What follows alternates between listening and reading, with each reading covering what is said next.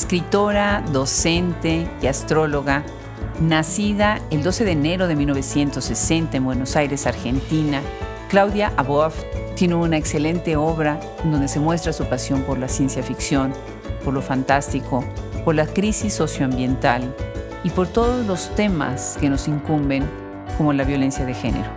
Muchísimas gracias por recibirnos el día de hoy en este episodio más de Hablemos Escritoras y muchísimas gracias a Claudia por permitirnos ingresar su nombre a la primera enciclopedia dedicada a la obra de escritoras y de creadoras.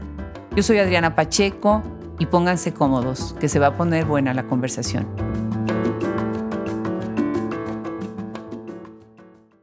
Pues yo le voy a deber a Gisela Jefes la oportunidad de conversar el día de hoy con Claudia Aboaf.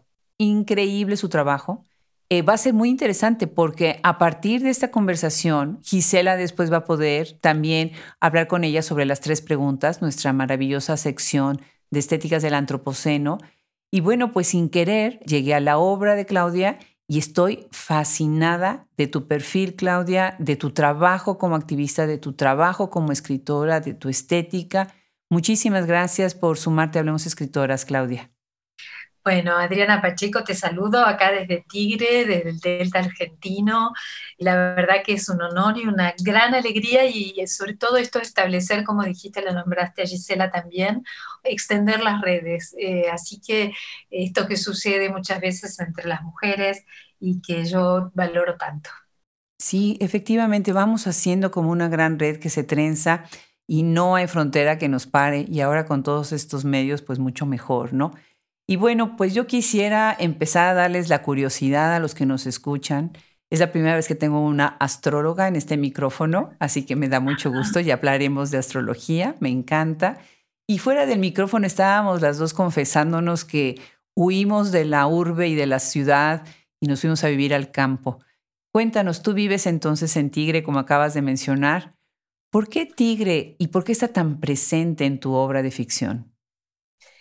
Sí, la verdad es que no es la primera vez que yo vivo fuera de la ciudad. Con mi compañero de toda la vida que se llama en redes el viejo farmer, porque es este, alguien que trajo el movimiento orgánico a la Argentina y que, bueno, me convenció, tengo que decirlo en ese momento, después fui yo la convencida, de irnos a vivir al campo, incluso criamos a nuestros hijos en el sur de la provincia de Buenos Aires, en un pueblito que se llama Ranchos, y allí este, practicamos lo que en ese momento Bill Mollison y otros que empezaban con la en Estados Unidos, este, nos influenciaron para llevar a los cultivos y la vida toda a la autosuficiencia que hoy, hoy yo lo, pienso, eh, pienso estos términos de lo auto, ¿no? De la autopoética, de la autosuficiencia. Yo creo que justamente pasados unos 10 años donde criamos incluso nuestros hijos ahí y fueron a escuelas rurales, hicimos una vida de, de bueno, realmente rural, bueno, llegó un momento que fue algo este, agotadora o llegamos a una etapa donde ya no tuvo la misma vitalidad, tal vez justamente por creer que autoabastecerse era suficiente y no hacerlo en comunidad o en red, algo que hoy lo pienso totalmente distinto. ¿no? Qué maravilla, qué bien que escaparon y sobre todo esta alternativa de educar hijos en otro ambiente que se crían de otra manera, ¿no? Tan interesante también la cercanía con la naturaleza, con el producir sus propios alimentos, ¿no? Que eso es algo pues fantástico. Y bueno, pues yo sé, por ejemplo, ahorita acabas de hablar de las redes, Gabriela Cabezón Cámara, quien es una gran, gran amiga de este proyecto, quien respetamos muchísimo por su obra y por su trabajo en protección del medio ambiente, pues han sido estas voces grandes, ¿no? Ahora en Argentina, en el Cono Sur de lo que Paul Krusten y Gisela Jefes nos recuerda es este término de cómo vivimos en el antropoceno. Y bueno, quisiera que contaras un poquito sobre qué otros movimientos y movilizaciones estás viendo en tu país desde la literatura y que están ligadas a esta idea del cuidado, de los cuidados de la naturaleza y del medio ambiente. Bueno, justamente con Gaby Cabezón, Gaby Cabezón Cámara, venimos escribiendo textos juntas a propósito del ecocidio en todas sus formas. fue, fue como un pacto que hicimos luego de ir a disertar en una mesa invitadas por una feria internacional en la provincia de Córdoba y dijimos, bueno, ya hemos hablado, eh, nunca es suficiente, ¿no?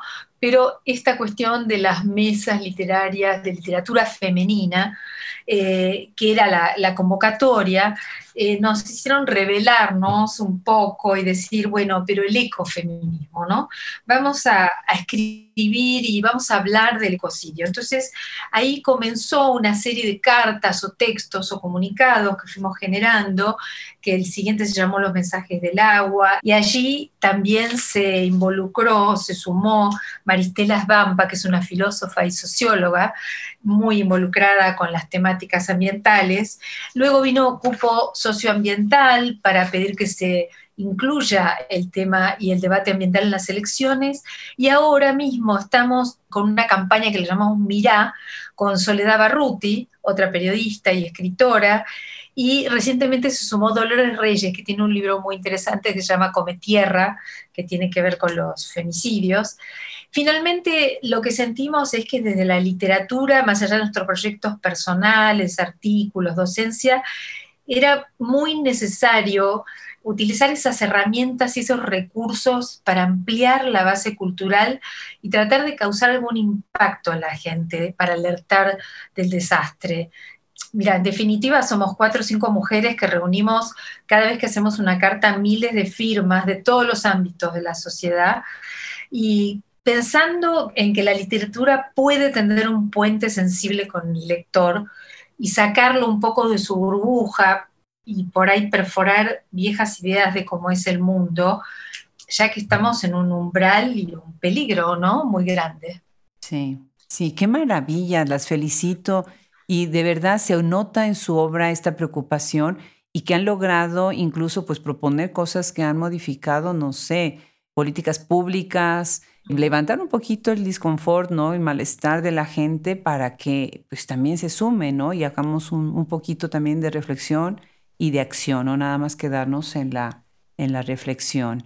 Yo pienso mucho en Raquel Carson y su libro Primavera Silenciosa, que es pues prácticamente quien empieza este inicio del movimiento ambientalista en la literatura, ¿no? Muy interesante. Cuéntame un poco acerca de, desde otras lecturas con las que intersectan en estos temas.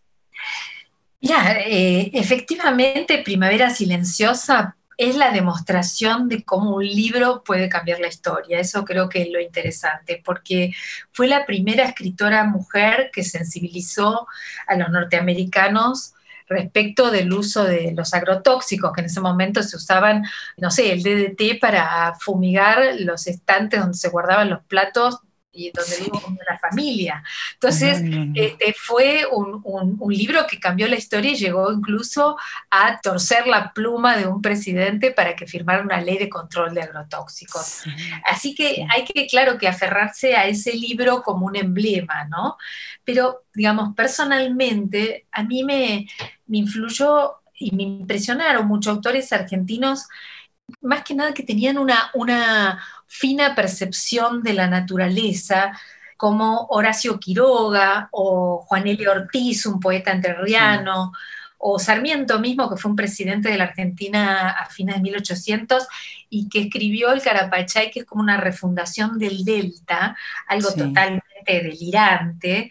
Este, pero porque creó, no sé si lo ha leído, pero creó una ética fundacional y proyectos económicos futuristas, un habitante anfibio que, nacía y se creaba del barro y del junco.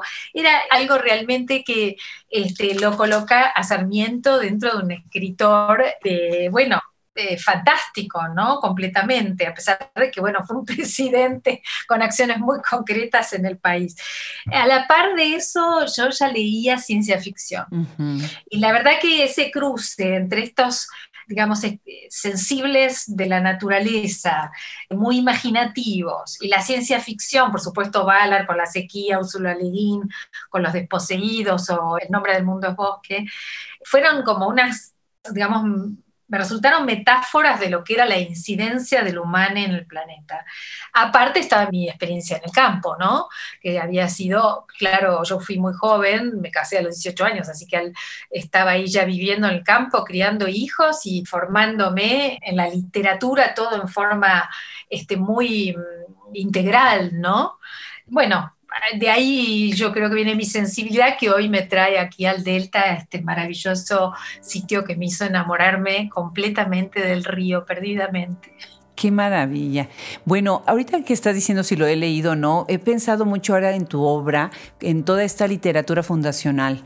Y estoy de acuerdo, eh, por un lado, bueno, Sarmiento con esta obra, por otro lado, otros libros que por lo contrario acotaron, delimitaron, cosificaron a la naturaleza, ¿no? Como parte de la, de la propiedad del hombre para poder ser civilizado, ¿no? Sí, hay este, en ese sentido escrituras fundacionales que quisieron refrendar lo que se llamó el progreso, ¿no? Y claramente, volviendo también a esta región y mi amor por el río, siempre el agua ha sido sinónimo de poder. Digamos que civilizaciones anteriores, como la romana o regiones de la Mesopotamia, tenían muy claro que quien dominaba el agua tenía el poder, ¿sí? que sin agua no, no, no hay vida. Entonces, este, digamos, en El Rey del Agua y avanzando un poco así con mi escritura, como decís, como las mencionas, estas obras, realmente eh, lo que pensé fue llevar esta, esta idea del agua, que es sinónimo de poder, a que sea el nuevo oro líquido, ¿no? Es decir, ya no el petróleo, sino el agua. Y para eso, digamos, tal vez me nutrí más de lecturas y pensadores naturalistas, eh, de principios de 1900 o fines de 1800, y también las tremendas teorías evolucionistas como la de Darwin o sociales como la de Malthus, que lees hoy te volvés loca, ¿no? O sea, te, producen un espanto, pero fueron las que dieron realmente y dan, yo diría, sustento y justificación al colonialismo, a la opresión, al exterminio de los supuestos salvajes, de los nativos, este, le dieron sustento, un sustento eh, económico, de crecimiento y de evolución, ¿no? Y por otra parte, entró, me entró digamos, muy fuerte en, los años 90, una contrateoría, que es la de Lynn Margulis, con la simbiogénesis, que se antepone a la evolucionista, que bueno, sería como una lucha de garras y dientes, con pruebas de una génesis de simbiosis a través de hibridaciones. Y ese libro, Microcosmos, funcionó como un hipotexto sobre todo del ojo y la flor. Aunque por supuesto el rey dialoga con Laura de Sarmiento, ¿no? En particular, como mencionamos con el Carapachá y otros proyectos del loco Sarmiento, como lo llamaba. Sí, qué maravilla. Bueno, por otro lado, yo estoy viendo que eres, quisiera mencionar brevemente lo de la astrología, porque creo que es muy interesante. Yo sé que tú fundaste un grupo hace muchísimos años, algunos años, pero sigues publicando sobre el tema. ¿Hay seguidores de esto dentro de Argentina? Muchos. Cuéntanos un poco sobre este aspecto tuyo. Sí, me da miedo que seamos como siempre como tan, tan bichos raros acá en Argentina que tal vez esto suceda solo aquí, pero aquí hay un, es más, un crecimiento exponencial de la astrología. No, no sé si esto es así en, otras, este, en otros países, pero yo creo que tiene mucho que ver con la etapa que estamos viviendo de una crisis absoluta, ¿no? De pensar si dónde está la verdad, si entre lo real o lo extraño, en contraposición entre los antivacunas y los pro ciencia, esa vuelta a, escena del positivismo y, y las cuestiones esotéricas, digamos, han puesto, no sé, la astrología este, de vuelta sobre la mesa. Ahora, yo estoy hablando de 30 años atrás, esa fundación de esa escuela de Casa 11, que quisimos armar un programa junto con Eugenio Caruti, que es eh, físico y antropólogo, que fuera más filosófica, digamos, una escuela de pensamiento más que de predicciones o generalizaciones. Es cierto que ya yo no ejerzo, no tengo consulta ni, doy clases, pero una vez que eh, entendiste el lenguaje astrológico, esto de pensar en ciclos, de interpretar eh, sus signos, sus símbolos como una representación de la vida toda, es algo que se incorpora para siempre. Así que, si bien abandoné la práctica, si uno está atento puede leer en esos pizarrones del cielo sucesos en apariencia inesperados, pero uno puede darles un sentido. Qué maravilla. Bueno, además en Tigre han de tener, como nosotros tenemos en Austin, donde vivimos, unos cielos oscuros, oscuros, hay toda esta teoría, por ejemplo, en la Universidad de Texas nosotros tenemos uno de los observatorios más importantes del continente y donde está el McDonald Observatory está esta política, están tratándose esta política de los cielos oscuros, que las ciudades iluminan demasiado al cielo y la idea es bajar las luces a la tierra. Entonces nosotros gozamos de unas noches de una inmensa oscuridad y eso, bueno, pues es un placer absoluto en ver todas las constelaciones y las estrellas, que es pues parte de lo que es la astrología, la astronomía y todo este otro mundo que nos ve desde afuera, ¿no? Claro, bueno, en el inicio la astrología y la astronomía no estaban separadas, ¿no? Eh, interpretar los cielos era para la vida cotidiana, o sea, esta relación entre el cielo y la tierra, era, digamos, la vida corriente. Eh, y se sabía que los movimientos celestes condicionaban los movimientos en la tierra. Luego eso se separó y todo lo que fue la interpretación, digamos, emocional y telúrica quedó muy dividida de un pensamiento, como digamos, separándolo en las esferas aristotélicas, ¿no? Como la inteligencia y la racionalidad por un lado y lo telúrico y lo emocional por otro. Ahora, me maravilla que en lo que me estás contando de ahí de Texas, que esto sea una, política, porque acá nos falta luz, pero porque nos falta luz nomás, porque, porque, no, hay, porque no hay suficiente cableado o se cae o se interrumpe. Que sea una, política de Estado me parece maravilloso. Este, por, supuesto que lo aplaudo, ¿no? Pero yo te diría que vivo en una zona de islas mucho más dejada a la mano de la naturaleza. Sin embargo, este es un humedal re importante, incluso te diría para el mundo, es, el segundo delta más grande de, todo el planeta. Y wow. sí, es, más de 15.000 kilómetros cuadrados, con cientos y cientos de, de ríos y y arroyos, ¿no? Ahora, sí hay en Tigre, históricamente, es, un, es como ha sido un refugio, por ejemplo, en la dictadura militar, un refugio de, los militantes, ha sido un refugio de las minorías, justamente por esto de que es un delta bastante intrincado y donde la gente se autogestiona bastante. Y de todos modos, hay un movimiento cultural muy importante. Acá viven poetas y han y ha estado digamos, Aquí, escribió Rodolfo Walsh y mm, Haroldo Conti, este, que se han refugiado en esta zona para su escritura. Y justamente aquí fue el rescate para mí de la astrología, después de muchísimos años de no, no estar ligada a ella. En el municipio se enteraron que yo estaba, bueno, también yo soy como la llaman una escritora del río, ¿no? Entonces se interesaron en el municipio, en la parte de cultura, y me llamaron a dar unos talleres en lo que es la casita donde falleció el artista plástico Jules Solar, el gran mm. amigo de Borges. Este, este artista tenía una casita muy humilde eh, sobre palafito, que es como se separan las casas del agua, ¿no? de, las, de las mareas.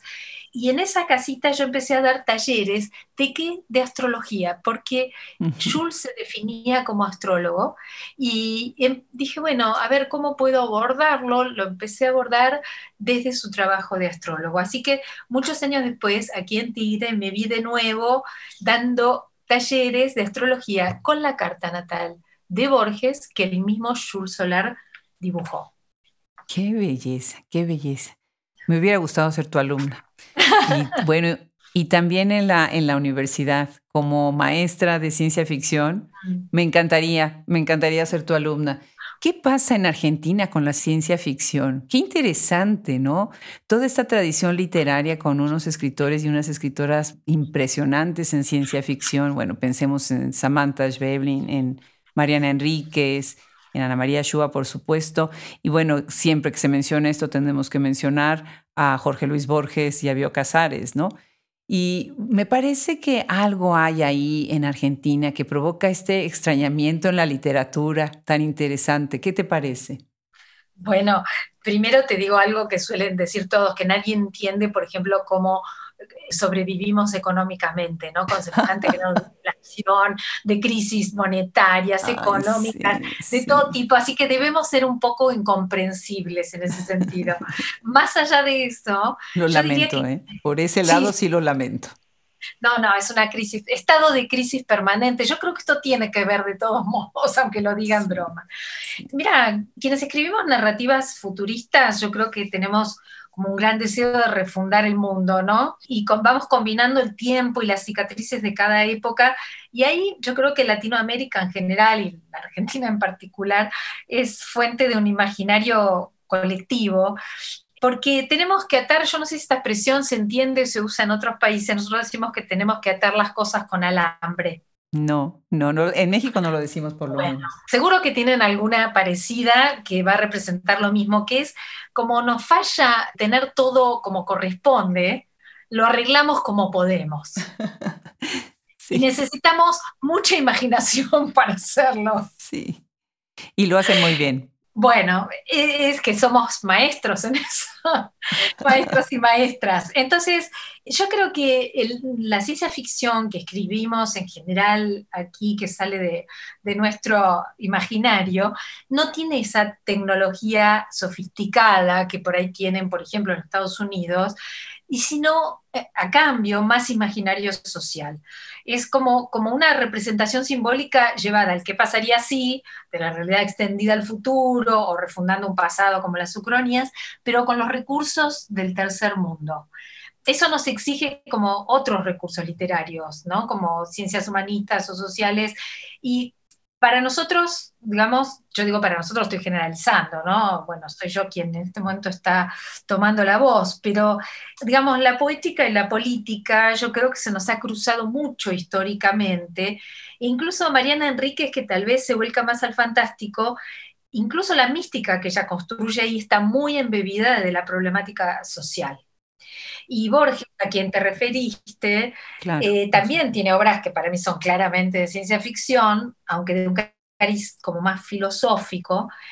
Yo creo que en definitiva la mente sensible del artista va una y otra vez a las grandes preguntas. Y en países como el nuestro, que yo no voy a decir ya del tercer mundo, sino del cuarto mundo, tenemos que activar la imaginación eh, para sobrevivir. Mira, Gorodischer, que es otra autora argentina. Angélica, sí, como Muy reconocida, que falleció hace poco. Ella justamente hablaba de una ciencia ficción a la argentina, que termina siendo como una narrativa más de crítica social. Sí. Sí, definitivo. Fíjate que hace poco estuve en una reunión muy interesante y ahí conocí a Gwen Díaz. Y ella es una académica en Estados Unidos y ella es argentina. Y estábamos comentando acerca de esta situación de precariedad de Argentina, que ha sido tan complicado para muchos escritores que todavía escriben dentro de lo local y sus editoriales atravesar las fronteras, ¿no? Que es parte de lo que nosotros queremos hacer y colaborar en Hablemos Escritoras y en Shop Escritoras. Y eso, por otro lado, tiene este detonador que tú bien mencionas. La imaginación se va para otros lados. Cuando te sientes que estás sobreviviendo al día a día con tantas problemáticas, tienes que recurrir a otros elementos para poder expresar todo esto que está sucediendo en tu entorno, ¿no? Y bueno, pues tú lo haces con tu escritura, buenísima, te felicito. Te voy a decir que sí, un par de libros sí me dejaron un poquito sin habla. Definitivamente sí, pero de verdad la calidad estética yo les recomiendo muchísimo, quienes están escuchando ahorita, estamos conversando con Claudia Aboaf vayan a su obra. Ahorita vamos a empezar con su primer libro a comentar sobre medio grado de libertad. Cuéntanos, Claudia, este es tu primer libro, editorial Altamira 2003. Y acá ya se ve tu gusto por lo esotérico y el relato es fantástico, ¿verdad?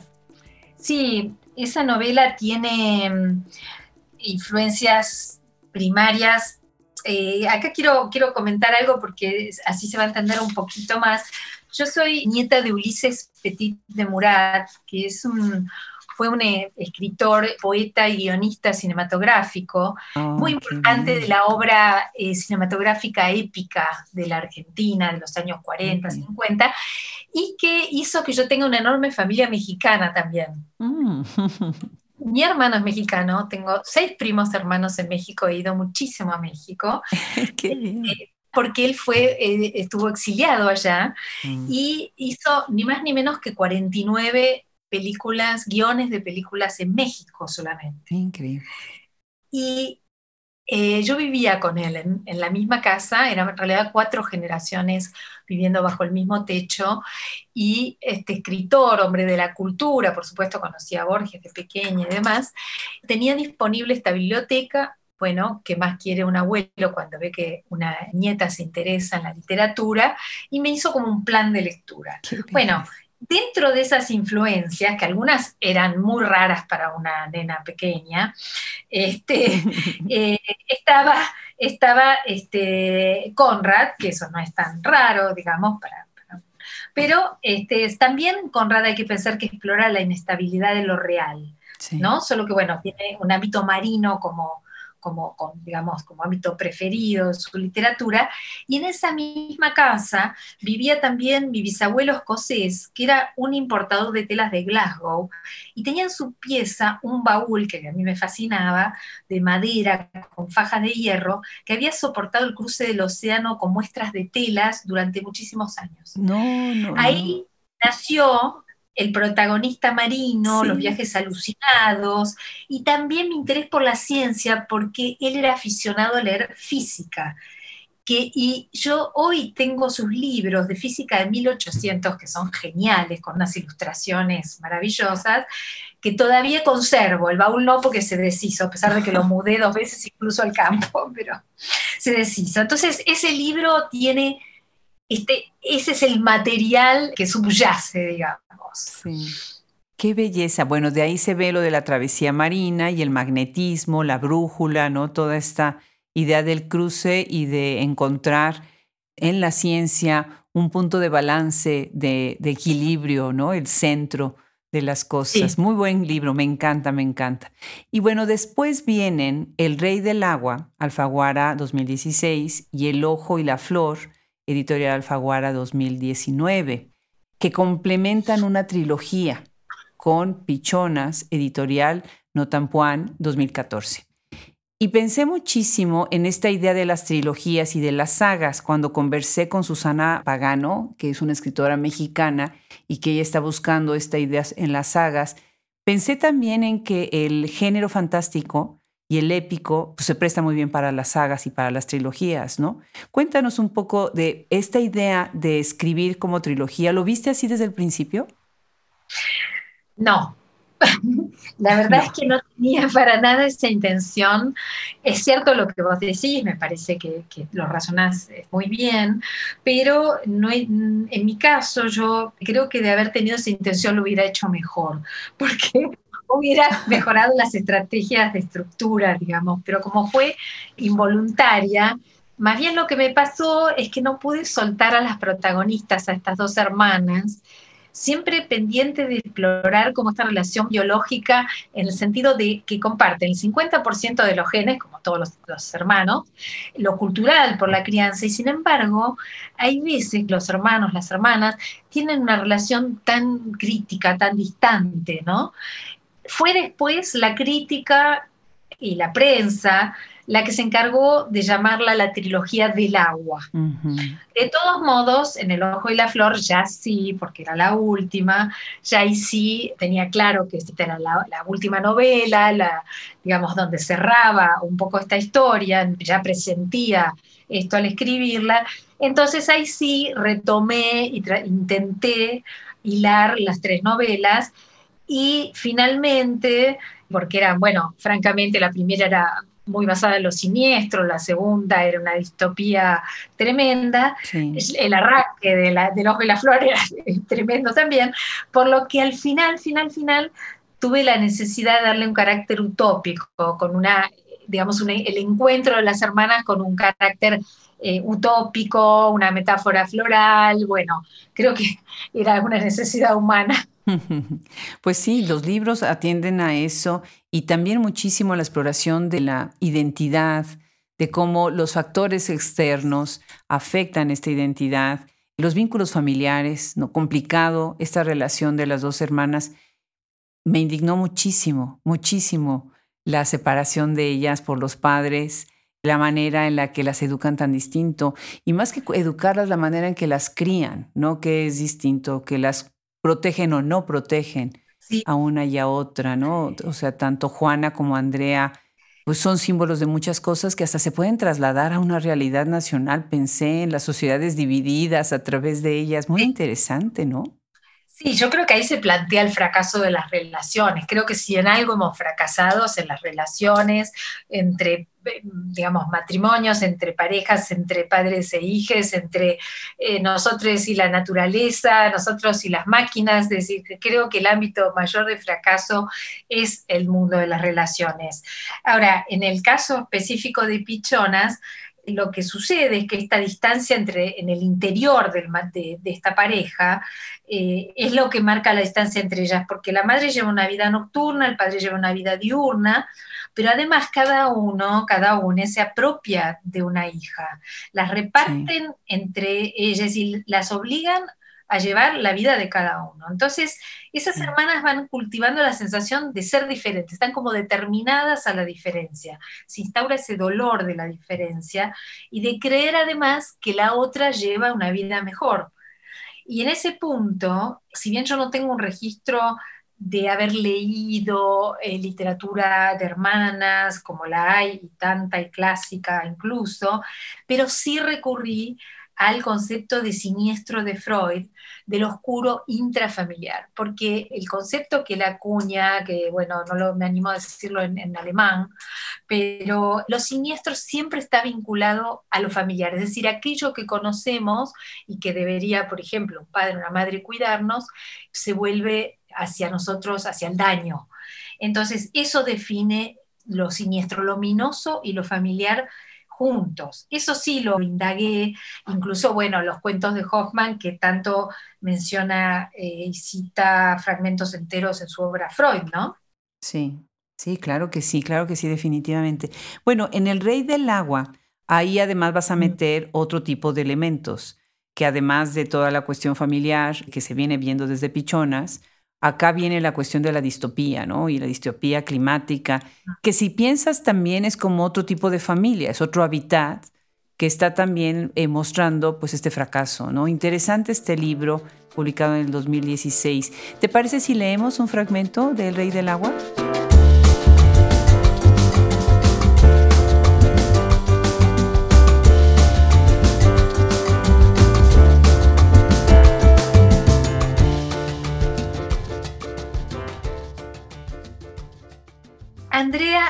Andrea expira en la antesala de la oficina del abogado. Estudia la alfombra de lana turquesa de pared a pared y se pregunta qué clase de piso habrá debajo. La oprimen la falta de aire natural y la decoración. Las paredes están recubiertas con paneles cuadrados de madera lisa, intervenidos por conos de iluminación amarilla que revelan cómo se desgajan. El impulso que la trajo hasta aquí alcanzó para abordar desde el muelle de la isla la lancha colectiva, luego el tren en el continente. Descarga ahora el excedente nervioso moviendo una pierna al rebote aminora bajo la luz artificial. Teme haber llegado tarde o temprano. Luego de encontrar la carta del abogado había esperado un lapso que casi completó su día-noche. Por un periodo, en tierra continental del municipio de Tigre y las islas próximas a la costa, la explotación turística de parques acuáticos y casinos abiertos sin pausa había alargado los días luminosos, empujados por la luz eléctrica excesiva. El nuevo gobernante había retomado una de las magníficas visiones de Sarmiento, el auge turístico del delta, traer a la gente para que gastara aquí su plata. Los satélites mostraban esta pequeña parcela encendida en el mundo que competía con la ciudad de Las Vegas. Pero aquí se sumaba el oro brillante de la luz reflejada en el agua, formando la letra delta con los ríos. Los transportes acuáticos y terrestres traían pasajeros a pasar la noche despiertos. Se detenían en Punto Tigre para fotografiarse junto a la ciclópea cabeza, que en vez del jaguar, pantera originaria de la zona, devino un tigre. Las enormes pantallas cristal rearmaban sus píxeles con diferentes imágenes del gobernante, Tempe, el rey del agua, a la luz del neón y de las pantallas. El día continuo parecía incluso posponer la muerte. Pero al desoír la rotación de la Tierra inscripta en el cuerpo, los visitantes, trabajadores y vecinos no durmieron, o cada uno lo hizo en un momento cualquiera. Con el ritmo circadiano quebrado por el continuo lumínico artificial, se hizo difícil convenir encuentros y labores. Saborear en familia fue historia antigua la noche no abrazaba el sueño ni el delito. El eje de la Tierra era el péndulo de este reloj primitivo. Cuando el pulso de luz superó los umbrales, el jet lag que sufrió la gente se incrementó hasta replegar los pétalos de la flor circadiana. Y el reloj se detuvo.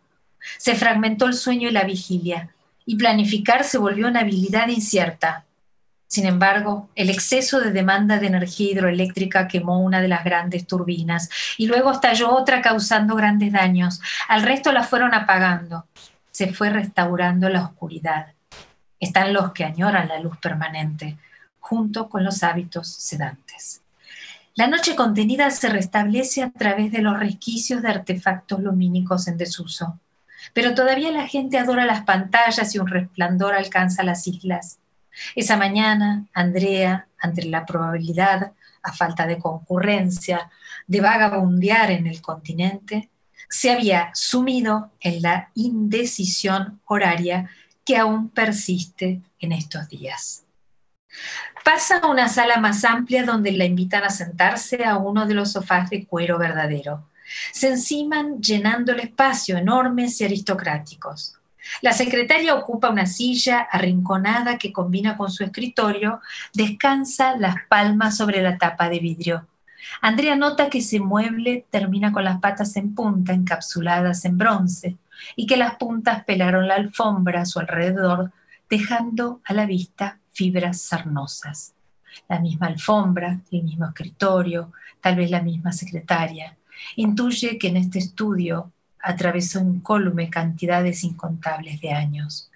El olor que exuda la alfombra y el cuero es del tufo acumulado de la gente. Quiere sacar la cabeza afuera. Qué interesante, qué interesante cómo es esta entrada desde lo civilizado. Curiosamente estábamos hablando ahorita de la luz, ¿verdad? Sí. De lo civilizado, cómo va entrando hacia lo que es el campo, lo que ya va a ser la naturaleza Pensé en Alejo Carpentier y en los pasos perdidos, ¿no? Este paso que va de un medio de transporte al que sigue, al que sigue hasta llegar a la, al río, ¿no? al agua, precisamente. Mira, respecto del rey del agua, justamente que vos comentabas al principio, lo de la ecotopía, eh, fíjate que cuando, cuando escribí, cuando salió publicada, o sea, la escribí en 2015, pero salió publicada en el 16, aquí la prensa especializada argentina no tenía cómo clasificarla, no conocían el término ecotopía a pesar de que viene de 1975, ¿no? Y hoy se clasificaría como cli o ciencia ficción climática, pero la primera reseña en un diario importante, a doble página, decía, en esta novela se han reunido dos tradiciones, la poesía y la ciencia ficción. Y me acuerdo del llamado, yo estaba en el río y no me había enterado, de una escritora amiga muy reconocida que me alertó y me dijo, mm, me parece que esa reseña, a pesar de que es muy elogiosa, no te conviene, porque te van a poner en un anaquel perdido de las librerías de ciencia ficción. Bueno, esto hoy cambió, pero en, ese momento no se disponía de un marco literario, al menos la prensa, para definir esta narración anticipatoria eh, que tuviese que ver con eh, la crisis climática. Y, bueno, ahí ya habíamos comentado que se metió todo el tema del agua, ¿no? en esta novela. Claro, increíble. Bueno, pues El ojo y la flor, este se divide en tres libros, el libro de Juana, el libro de Andrea y El ojo y la flor. Es una distopía, es una obra fuerte, el, impacto total de la violencia de género, el abuso, la pedofilia, imágenes perturbadoras, pero, pero no de una manera explícita y sin embargo esa manera de hacerlo tan tangencial es donde hace más esta ansiedad que produce este libro. ¿no? Me dolió muchísimo el corazón en muchos momentos en lo que está sucediendo con Juana, pero por otro lado pensé en una reseña que escribí hace poco sobre el libro de Mónica Ojeda, Historia de la leche, que es un libro violento, en donde a veces nos concentramos demasiado en la anécdota que crea el libro y nos distraemos de algo que es muy importante, la calidad estética el recurso poético o narrativo que está utilizando la escritora. Y eso es lo que a mí me gustaría rescatar de este libro, que me parece verdaderamente interesante, rico en cuestión de metáforas, de las distintas capas de realidades y no realidades, porque están viviendo con estos muchos mundos, especialmente eh, las dos chicas, porque tienen que escapar a sus propias realidades. Cuéntanos de este libro. Mira, Adriana, yo te tengo que decir que escribir el libro de Juana fue perturbador para mí también. Fue muy duro hacerlo y tardé bastante en encontrar lo que llamo la voz de la garganta. Yo maniobré con ese texto con, con dificultad hasta que de pronto me apareció esta voz en segunda, que es la que le dice a la narradora que no calle nada. O sea, superpuse capas, ¿no? El la personaje, la, narradora y, una voz en segunda que a su vez instaba a que no se calle. Eso determinó la crudeza del texto, la elección de las palabras y ese ritmo, digamos, escalofriante que me dejaba temblando a mí también. Ahora, desde cierta perspectiva, pienso que fue escrita en el 2018, que fue ese año en que salimos decenas de veces a la calle, que yo misma estuve en todos los escenarios leyendo junto a otras colegas delante de miles de mujeres para conseguir la ley del aborto seguro. Ahora, este aspecto de la escritura que vos analizás y que lo analizan mejor los críticos literarios que, que yo misma, pero es exactamente como vos decís, porque yo tuve que pasar de lo denotativo a lo connotativo, porque en este sentido era hablar de algo difícil de nombrar. Entonces el lenguaje iba tomando una dimensión más alegórica, más poética si se quiere, y fui como atravesando los planos del lenguaje para que tanto los lectores como mismo la narradora pudiera transmutar eso intolerable a través de la estética. Fue muy duro hacerlo. Sí. Pues la verdad es que lo hiciste muy bien porque creas todo este ambiente, todo lo que está pasando en la cabeza de ella, especialmente de Juana. Estas mujeres que se presentan como salvadoras, ¿no? Es de dónde se está ella también haciendo, agarrando, sosteniendo el despertar sexual que obviamente va a tener, pues va a ser totalmente impactado por su vivencia de como niña, ¿no? Y por otro lado pensé mucho en Liliana Bloom en cómo esta relación con este hombre, con esta figura masculina que siempre pasa por encima de todo con tal de satisfacer su, su deseo, me parece muy interesante. Por otro lado, siento algo que me causa curiosidad. ¿Y la madre de ella? La madre estaba tan en su vida, en su mundo de actriz y demás. Me parece muy interesante esta idea de la maternidad porque además después Juana va a estar embarazada. Muy interesante esto. Mira, yo creo que este, eh, la madre también llevaba una vida clandestina, no solo el padre, eh, con, porque era, bueno, militante este, y profesor universitario, sino que la madre elige dentro de esa realidad tan dura, en ese contexto que, que la primera novela está situada en la dictadura militar, también elige una vida clandestina y se pierde la fantasía del teatro porque no soporta esa realidad, al punto de decir que su decir pasa a ser solamente, se reduce a las líneas de los personajes que interpreta. Y fuera de eso, incluso así dialoga con su hija, haciéndole repetir las líneas. Es decir, que fuera de eso no se conecta con nada. Entonces Juana, criada en esa irrealidad del camarín y viendo a su madre vistiéndose de otra cada noche, también se va a aislar en su propia fantasía, pero de su propio tiempo, que va a ser el mundo virtual como se ve más adelante, ¿no? Y él, llega un punto que ya no habla. Cuando queda embarazada, es como que siente que su vientre cambia, pero no lo asume, no lo apalabra, no, le, no dice estoy embarazada, no lo, no lo puede apalabrar. Entonces explora un radio de desconexión que, yo exploro ahí como narradora, como autora, un grado de, desconexión que sucede a veces con la violencia, ¿no? El que puede someterte a la violencia, a lo insoportable. Ahora fíjate que en este otro contexto, que es el de la posible eh, colapso socioambiental, los jóvenes se interrogan acerca de traer un hijo a este mundo roto. este, y ya la maternidad, eh, muchas mujeres, eh, muchas chicas muy jóvenes hablan de la maternidad como un peso de la realidad que se va a densificar con la responsabilidad de los hijos y deciden no ser madres. Sí, claro. Por otro lado, que vos mencionaste, la cosmogonía de mujeres, que viene creo que a compensar un poco esto, que con quienes Juana conversa, viene del concepto, recordemos que Juana ya no habla, ¿no? que siente que siempre, nunca tiene lugar en una conversación de los adultos y jamás puede expresar lo que le está pasando. Entonces, Juana compensa esto como inventando o conversando, no sabemos si esta cosmogonía existe o no y en qué plano, pero conversa y viene esta cosmogonía de un concepto y de una aplicación de la sororidad. Juana siempre llegaba tarde a, las conversaciones, entonces dice, bueno, hablo con otras voces que no me juzgan. que me contienen, que son, además, esta cosmogonía que es muy lindo de la sororidad, que son, es intergeneracional, ¿no? Incluso de países distintos, mm. como nos está pasando ahora, en esto que estamos ahora dialogando, ¿no? Como lo llaman ustedes, sin fronteras o atravesando fronteras. Y, creo que acá también atraviesa planos, ¿no? Pero es, es una experiencia de mujeres en la hermandad y es lo que soporta muchas veces esa crueldad de sometimiento y, bueno, incluso femicidio, ¿no? Que sufrimos las mujeres. Definitivo, no definitivo. Bueno, pues te felicito por esta obra y desgraciadamente se nos está acabando el tiempo y quisiera yo hacerte dos preguntas rápidas antes de cerrar esta excelente conversación. Una, ¿en qué estás trabajando ahora, Claudia? ¿Cuál es tu nuevo proyecto? Y la otra, cuéntanos brevemente, muy rápido, esto que sucedió en el Museo Nacional de Bellas Artes sobre las obras de arte, que les recomiendo mucho a quienes están escuchando, busquen en YouTube la conversación que tiene Claudia con Flavia Brofoni en Rebelión y Extinción Argentina. Me encantaron las dos ahí. Y cuéntanos rapidísimamente qué pasa en el Museo Nacional y en qué estás trabajando.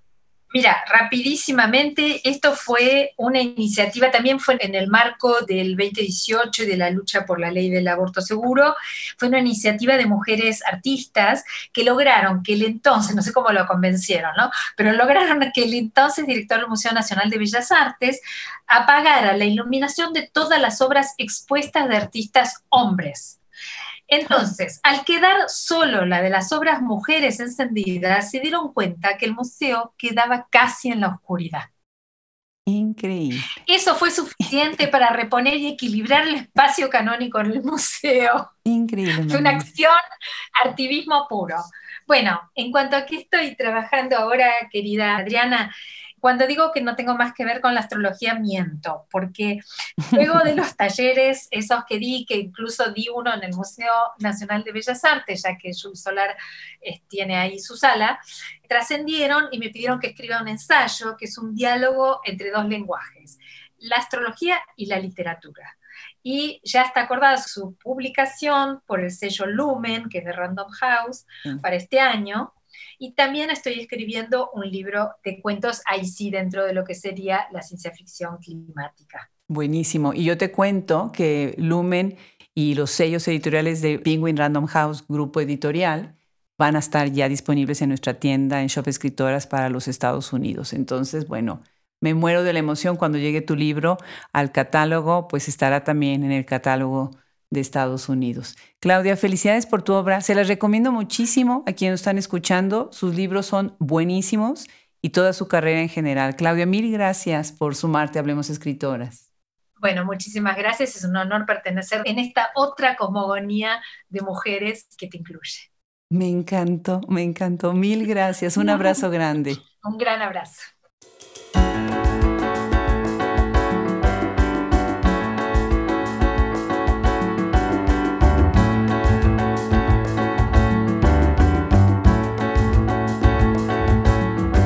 Qué placer haber hablado el día de hoy con Claudia Aboaf. Muchísimas gracias a ella, muchísimas gracias a Gisela Jefes por hacer posible que llegáramos a ella. Gracias a todos ustedes que nos siguen en todas las redes, que se suscriben a nuestro newsletter y a nuestra suscripción de la página web. Gracias por comprar nuestros libros en Shop Escritoras. Ustedes son realmente el motor que hace esto posible. Se despide de ustedes Adriana Pacheco y nosotros somos Hablemos Escritoras.